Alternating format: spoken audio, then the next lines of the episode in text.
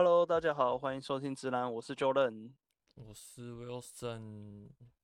诶，那我们这一集要来聊诺贝尔奖。吗？没没有了，没有 要聊诺贝尔奖，但是可以稍微提一嘴啊，就是因为今年那个诺贝尔奖刚出炉嘛，是是，对，那最主要有几个。好懂的，我觉得就 mRNA 吧，就是我觉得有点时运的关系啊，就是刚好刚好 COVID 的关系，对，所以 mRNA 也就当初开发 mRNA 的有获奖，然后再就是什么阿秒镭射啊，什么量子点哦，这个我 这个今年就离太远了，是可以解释啊，但是我觉得没必要，就是有兴趣也可以去看看，但是我觉得这离你蛮远的。是是，我们最主要还是来聊聊这个搞笑诺贝尔奖嘛。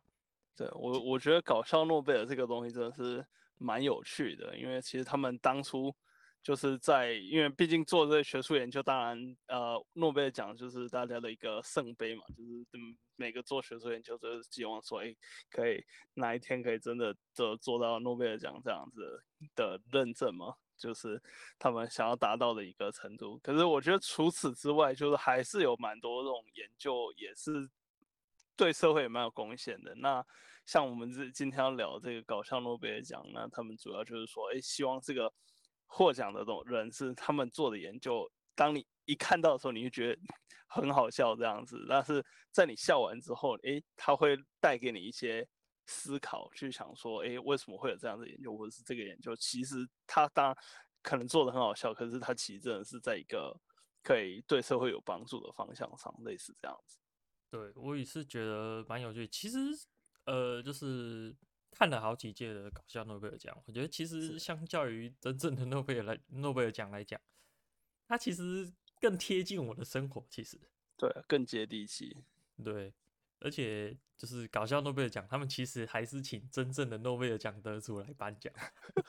我觉得这个是真的最讽刺的地方，就是你请诺贝尔得主，然后发搞笑诺贝尔奖。但是其实大家也都是乐于参与，是是，是。而且而且我印象中，他们他们这个参参加这个颁奖典礼，还是你要自费去的。但是 好像说大部分的得奖者还是会去。对，而且搞笑诺贝尔奖。蛮多搞笑诺贝尔奖的得主得了搞笑诺贝尔奖之后，就真的得了诺贝尔奖。啊，是 对，就是得到真正诺贝尔奖也是有。所以其实就是你要想诺贝尔奖得主也是会做这种研究的。是 是是，对，对就是他其实还是蛮有意义的，蛮好的。因为但搞笑就是他就是他可能今天这个研究他就非常发散，他就是这种不知道开脑洞这样子去做的。对，但是。有时候或或许你真的有一个突破性的东西，就是来自于这样的脑洞。对，而且其实其实搞笑诺贝尔奖还有一部分，我觉得他们是在讽刺。啊、你知道，他们有一个那个什么和平奖啊，搞笑诺贝尔奖和平奖，然后他们就会颁发给一些，比如说给各国元首啊，感谢你让今年度过平安的一年。但是其实那些都是你知道。可能是是一些极端主义者，他们会很故意，或者是我记得有一年不知道谁发就试爆原原子弹来试爆核弹，就是哪一个国家的元首，然后说什么要庆祝什么广岛五十周年，什么核爆五十周年，反正就是，然后他们那一年也也把搞笑诺贝尔奖颁给他，就是很讽刺啊，就是非常讽刺的意味在那边。讲讲到这个和平奖，就不得不提这台湾之光立法院。他就 是，我觉得很好笑。他在应该是九五年的时候，一九九五的时候，然后那一年就是，呃，那那个搞笑诺贝尔奖就颁给了台湾立法院。那为原因是什么呢？他他的理由是说，呃，台湾的政客认为他们在这个国会里面，在立院里面在拳打脚踢，可以让他们带来。更多的利益，那比起向其他的国家宣战这样子，所以呃，我们可以自己打自己人，但是我们不会去打其他人，对，非常的和平，转移伤害，不对外进攻，但是自己在立法院里面打，是是是。然后像其实前前几年吧，疫应该是疫情期间，他们也有做类似这个研究，我觉得也是偏讽刺啊，就是也是和平奖嘛，就是在疫情期间，他们说这个。政治人物的影响力是远大于这个科学家以及医生。是，我觉得这确实也蛮有道理的，很反思啊，真的很反思。真的就是你看这标题之后会，呃，想笑，但是过过会很想想，好，好像真的是这么回事，就是对。这个、对啊，提到提到这个政治，他们还有一个，我觉得他们真的很喜欢搞这些政客。他他还有另一个研究，应该也是这一两年的。然后他他颁发的是经济，哎，对，经济经济学。他讲是说，一个一个国家的政治人物的肥胖程度，就可以呃反映出这个国家的那个贪腐，这是政政治贪腐的程度。我好像有这么回事哎，真的是引人反思。对对对，然后他他这个研究，他就去对照，就是抓一些抓一些那个数据点，然后就是画画一些那种关系图，看是不是真的线性这样子，蛮有意思的。那今年呢？你有看今年吗？有有哪个比较让你印象深刻？就是今年的搞笑诺贝尔奖。今年哦，我觉得这几年。这几年我我最有印象的一个是那个他们把那个犀牛倒过来装哦，这是做我们犀牛倒过来装是怎么样？就是说他他们他们就是提出一个假说，呃，就是今今天像那种呃动物园，他们有时候不是会有运输这个动物的需求嘛？那那有时候这些动物它可能体型因为比较庞大，那它它可能没有办法，就是因为我们一般 卡车什么的就是方形的这样子嘛，那。他们就是提出一个假如说，哎，今今天那个犀牛，他们在运的过程之中，那可能会造成这个呃犀牛它它生理上不舒服这种之类的，然后可能晕车，这等等等等等。然后他们就提出一个假设说，那他们把这个犀牛就是头上脚呃头下脚上这样子去载，那可以更更呃固定这个 犀牛，然后让它去减少它的不舒服这样子。哦，那他们有说原因吗？还是？啊，我觉得研究就是这样做比较好。我我没有我没有仔细到细看每个细节，但是我印象中他他他提到的就是这个跟跟那个犀牛他们的那个那算什么小脑嘛，就是管管平衡应该有关系，哦，类似这样子，但我没有仔细的去看到细节。嗯，你讲到这个关于动物，就是台，我记得台湾也是有一个，还获得两次哦，就是有一个，我、忘、抱歉我忘记名字，我们可以上网查一下。狐狐狸的狐狸的教授，他好像是在乔治亚理工，我记得我看到。也是也是因为动物的东西，就是获得两次的搞笑诺贝尔奖。他得的奖是这样子，他第第一次获奖，他是说他证明像那种就是犀牛那种庞大的体型庞大的动物跟。跟那个呃，像人类这样子，就是或者是猫狗这样比较小型的动物，基本上你们他们排尿的时间都是一样的。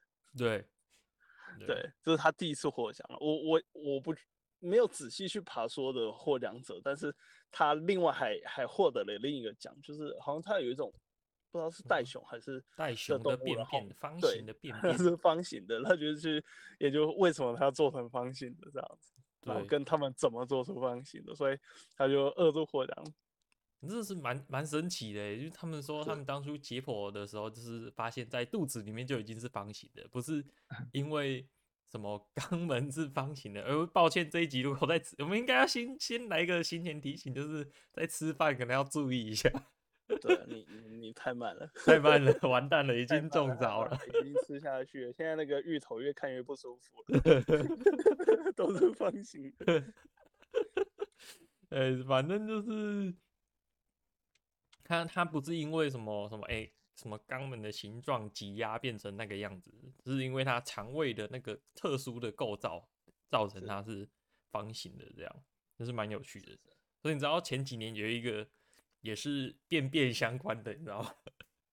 嗯，那个就是有传说啊，因纽特人就是在北极那边的因纽特人，他们会用便便做成菜刀，因为他们在寒冷的地方不知道要用什么，所以就他们会拿便便做成菜刀来切切割食物这样。然后就就有科学家对这个进行研究，那也是很严谨哦。他们什么提前一个月。就开始把饮餐饮就是饮食习惯全部都跟就是以前的因纽特人一样这样，然后可能诶、欸，然后就开始先把便便硬化啊什么什么，然后最后再打磨啊。总之结论就是不好用，所以这传说应该是假的，因为 你在切割的时候会产生热量，啊，这个热量就会让那个刀有点融化，就越来越钝，所以是不太好用。所以这个传说应该是假的，这样。是 是，这种流言终结者的感觉，对，有点。而且其实其实里面好像蛮多都是有点都市传说去验证都市传说，感觉就是就是你听到一个这个东西，就像我记得有一集有有一有一次的那个搞笑诺贝尔奖是那个那个什么诺贝尔医医学奖，他是说如果你呃如果你开车的时候，就是他要确认一个胃部疼痛什么的，就是你体内的一个疼痛，阑尾炎之类的，然后如果你你，因为他用一般的常常规手段很难去测试，就是你不管扫 X 光啊什么有的没的，你很难去做验证。但是他们有一个传说，就是说你去开你开车的时候，如果你经过那个 bump，就是那个凸起物，然后你开过去震的那一下，你会觉得你肚子痛的话，那你大概率是有这个问题。对，他他们的研究就是他们有听说过这个东西。那他们他们就实际上去做了研究之后，发现确实是蛮有效的，就是这个 验证方式有显著性，是吧？对，就是某一年的那个也是搞笑诺贝尔奖，是是，有有点验验验证都市传说，我觉得里面好像蛮多都是这个类型。嗯哼，对。然后刚刚提到那个研究便便的那个那个胡立德教授，因为我我对他有印象，是因为他他其实还有另外一个研究，我觉得也很有趣，但那个好像没有获奖。不知道，就是搞笑诺贝尔委员会比较 喜喜欢大便。我我觉得他他好像也是，就是呃，就我好像应该是看到那个专访，好像是说他也是不知道为什么就走上便尿这条路。他明明一开始是研究流体力学的。对对对，他是做物理，然后然后他他有另一个研究是这样，就是我们以前都有看过那个小当家嘛。然后他就是那个炒饭嘛，炒饭会飞，然后就是甩的那个，然后就是一般我们在炒饭，我们会说这个东西要炒一个锅气，有没有？嗯。然后这个锅气是一个很抽象、很玄的概念，你基本上你没有办法什么东西叫做锅气。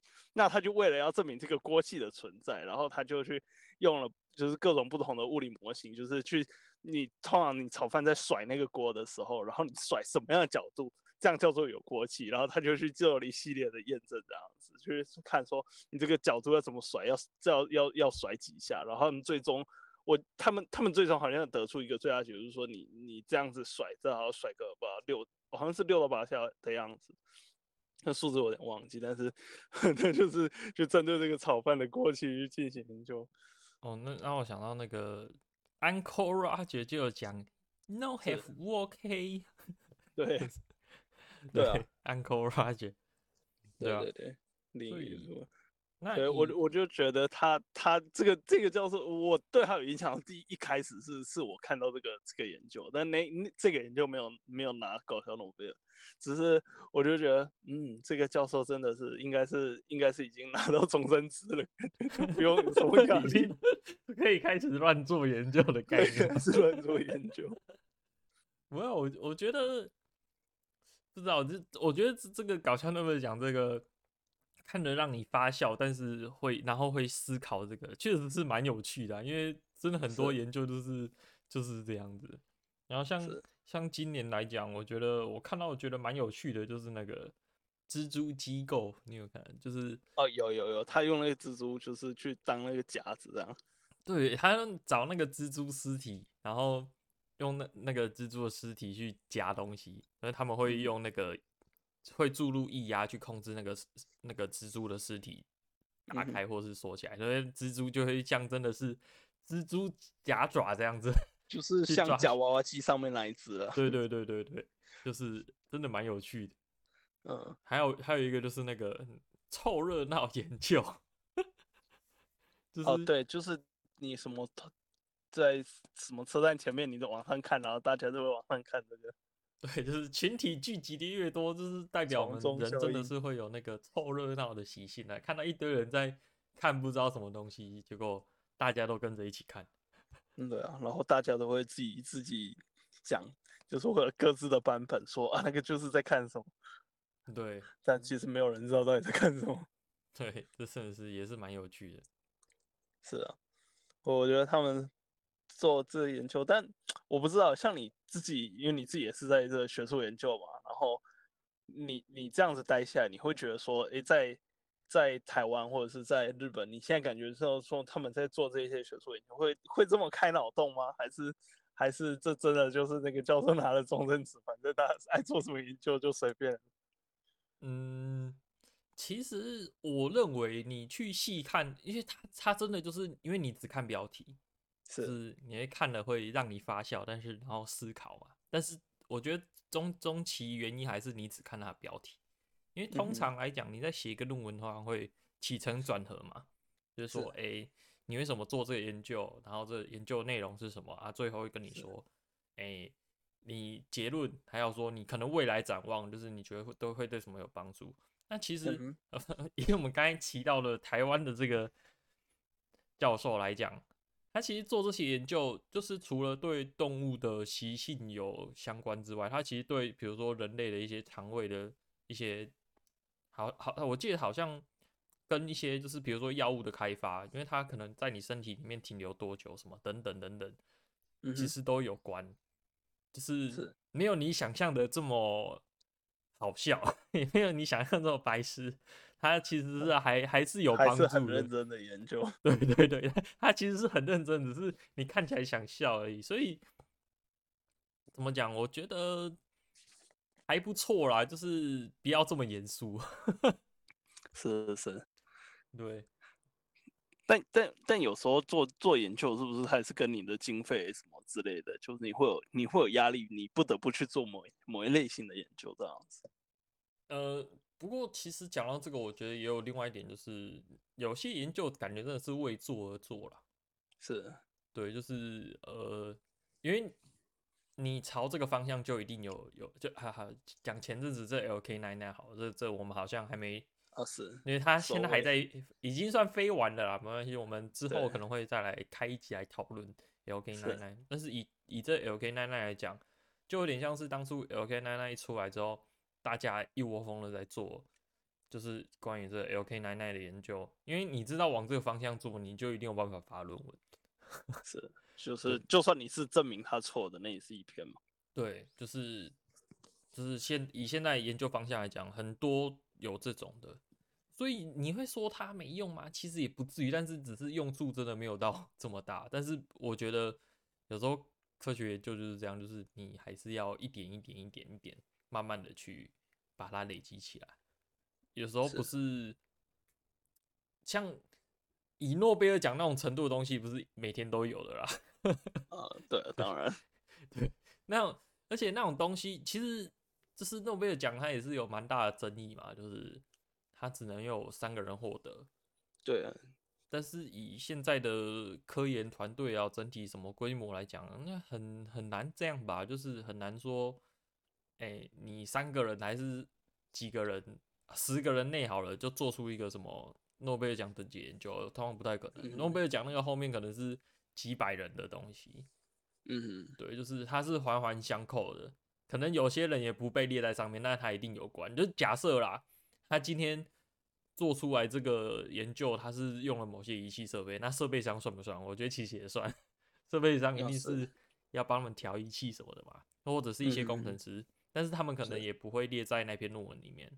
是，但总之我觉得这是一个很庞大的过程啊，也是，甚甚至甚至通常像现在论文，可能一一篇那个作者就就。不要不要说那一些什么设备上工程师，就光论文作者可能就六七个。哦，对啊，他们可能会在致谢里面讲说，哎、欸，我们这个是跟某某公司合作，还有某某某是呃研究机构合作什么什么，但是也仅此于此。但是你要知道，这个后面是很多很多人才有办法做出来的，是是，这还是比较困难的啦。对啊，就跟前一阵子那个时候黑黑洞那个照片有没有？这个后面后面也是各种。跨领域什么软体工程，什么各种有的没的学科，全部大家物理啊什么天文，全部大家加起来，最后才弄上弄出那一张。可是这这一张不知道几几几个 PB 是不是？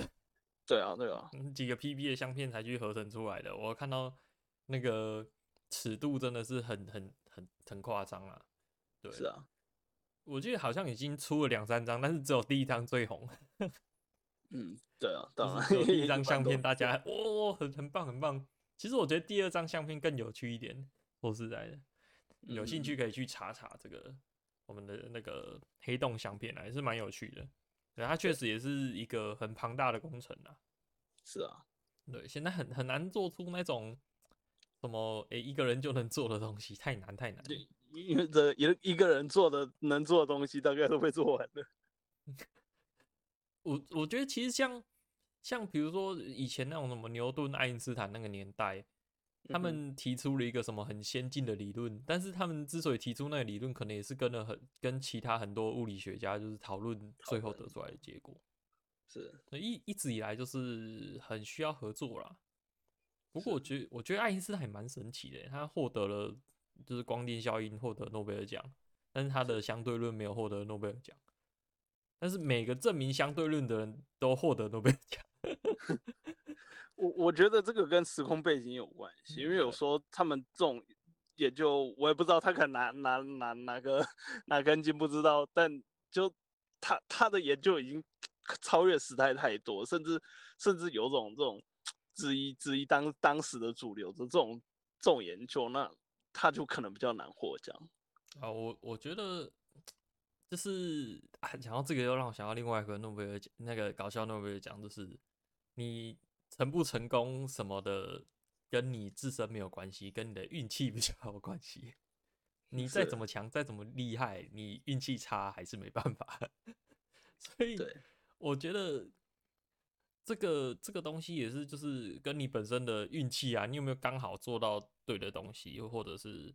哎、欸，你的时间对不对？就好像我觉得今年的这个诺贝尔奖有那个 mRNA 获奖嘛，我觉得多少时运有点关系啊。或或许他会得奖，但是可能没有那么快，就是不是这这几年这个疫情过后就直接颁颁发给这个当初研研发 mRNA 的这个一个诺贝尔奖这样。我觉得还是有他的运气成分在啦，一直以来都有。但是对啊，还是说你本身的实力要够啦。你不到那个实力，你有这个运气也没有用啊。对啊，都是相辅相成的。因为他今天做这个 mRNA 这个疫苗，就真的是他原先这个疫苗肯定也是有用，肯定用在其他地方或者是怎么样，但刚好就是这个 COVID 的关系，然后呃声名大噪嘛，比如这样讲。对，就是刚好这个时运有关系啊，所以不然你一个疫苗很厉害，或者是它的生产时程非常短，或者是它的实验。的那个临床什么的过的阶段不用，就会会进行的比较快。这这些东西，你如果今天是在一个呃太平盛世，就是没有什么特殊传染病的情况下，真的很难被看出来。嗯，所以根据这个搞笑诺贝尔奖的研究，我觉得大家也是放宽心呐，不要也不要说什么，哎，实力很强啊，为什么为什么都没有遇到伯乐，还是说什么？怎么样？怎么样？就是不要太怨天尤人啊！这个就是运气，运气。总之，是是是，努力提升实力，然后多接触点，总会有机会的。是，对，就是搞笑诺贝尔奖这个研究还是蛮激励人心的。对，呃，而且还有另外一个，就是这一次我们有去看的那个搞笑诺贝尔奖的那个 TED 嘛，就是当初那个创办人出来讲那个。他当初为什么创立啊？等等等等，还有哪些让他印象深刻的研究？有什么？有有好像一对夫妻把把胎儿胎儿甩出来。啊，对 对，想到也是这个，就是创造了一个旋旋转的接生台，然后说，哎、欸，女女性躺在上面，把它绑在上面，然后他在那边旋转的时候，胎儿可以把胎儿甩出来，利用离心力。我觉得这个太神奇了，为什么会有这种脑洞？啊，我还有包含最后那个啊，我觉得最后那个，哎、欸、哎、欸，那个但是那是好几年前获得啦，但是对啊，那个胸胸罩可以当口罩用，对，胸罩当口罩用，但是在这几年这个 COVID 的关系，我觉得也是还蛮不错的，就是可以把你的胸罩拆成两块，然后当成口罩用，而且他他就是那个人在领奖的时候，不是还当场拆胸罩，当场拆给旁边的人戴，哇。也是呃蛮有趣的，其实那个搞笑诺贝尔奖的现场颁奖也是蛮有趣的，就是除了就是请真正的诺贝尔奖得主来之外，通常每个人都会有有点类似 Halloween 的那种感觉，有点 cosplay，会扮会有一些扮相，蛮有趣的。对啊，只是他不知道有没有有没有公开，就是公开卖票之类的。我我有机会，因为他在哈佛吧，我记得。嗯，对啊，他在哈佛那边颁奖，要要有机会，我也想去看一看。感觉应该是免费的吧？是吧？嗯，因为他今年是，他这几年好像都是线上，都都线上，对啊，对，所以感觉是还蛮公开的，然后可以查查看啊，对，感觉是蛮有趣的，有机会可以。去看看，又或者是我现在都那么近了，都在美国了，对，都那么近了，那不如就去看看。然后他他们，我听他们说什么，就是他们致辞有限制时间嘛，那他们致辞通常也不会那么自私，什么感谢父母啊，什么有的没的，感谢天，感谢地，对，反正就讲一些拉赛的嘛。然后如果你讲超过时间，他们会有一个妹妹跑过来跟你说啊，你讲太久了什么的。他们不是有什么 响铃什么的，那是一个小女孩跑出来在那边讲，然后你要拿糖果还是什么什么小小熊啊什么的玩偶去贿赂那个小女孩，让你再讲久一点，这样就是他们的流程啊，也是蛮有趣的。那他们其实这个算是一个无偿的奖项了，就是就就像刚才讲的嘛，你参加也要自费，他也没办法提供你什么什么机票什么钱，所以他们的那个。那个 price 那个钱就是他们的奖金，其实也是用什么辛巴威币嘛？哦，对，几百万、几千万辛巴威币来作为这个这个奖项，也是蛮有趣的。对啊，好，那我们今天这一集应该也聊了蛮多这个诺贝尔奖、搞笑诺贝尔奖。那对于这样子一个学术研究，那除了一般。呃，我觉得他的奖项也是希望说，可以让大家更更有机会去看到的一些学术研究背后的一些动机啊、原因啊，那不要觉得说这些研究都是这么死板，他们也可以很接地气，然后带入我们的生活。对，就起码他们有些搞笑诺贝尔奖得主，最后还是得了诺贝尔奖嘛。是是是，这这就是诺贝尔奖得主也会做这种研究的。是是是，对。那我们这一集聊这么多，那如果观众朋友们有任何呃，你有任何的脑洞，也欢迎可以让下方留言来跟我们分享一下，或许你有机会得到下一个搞笑诺贝尔奖。没有错。那我们今天就到这边啦，拜拜，拜拜。